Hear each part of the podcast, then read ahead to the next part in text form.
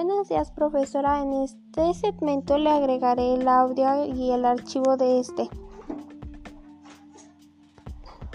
La revolución informática nos hace ahorrar mucho tiempo, pero lo empleamos con la computadora. ¿Qué es una computadora? Básicamente una computadora es una máquina capaz de realizar operaciones y cálculos. No es ni más ni menos que alguna calculadora. Actualmente una computadora puede ser un PC o una Mac, pero al fin y al cabo es lo mismo. Estas computadoras, a diferencia de otros microcomputadores, existen en este momento. Están compuestas de componentes estándares y fáciles de duplicar. Hoy en día el PC, Apple o Microsoft es el tipo de computadora más utilizada, aunque también hay computadoras para aplicar acciones más específicas.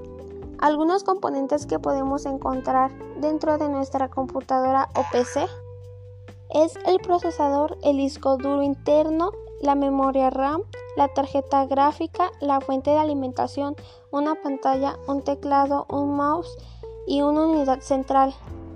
Mientras tanto, un componente externo que podemos encontrar en la computadora es una pantalla, un teclado, un mouse y sobre todo una unidad central del corazón y el cerebro de esta computadora. Uno de los integrantes más importantes que podemos encontrar en la computadora es el teclado. Este sirve para escribir el texto y comunicarse con la computadora. Los teclados generalmente tienen alrededor de 100 letras.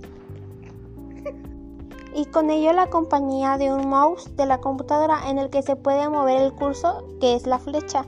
En la, en la pantalla apunta hacia el elemento y seleccionamos haciendo un clip. En la actualidad los ratones están equipados con un sensor de desplazamiento normalmente óptico o láser. Por último, las actividades que podemos encontrar, las cuales son las principales de estos, es leer los datos de la memoria, proceder los datos y escribir datos de la memoria. Con eso el procesador hace varios cálculos permitiendo al usuario interacciones con la computadora.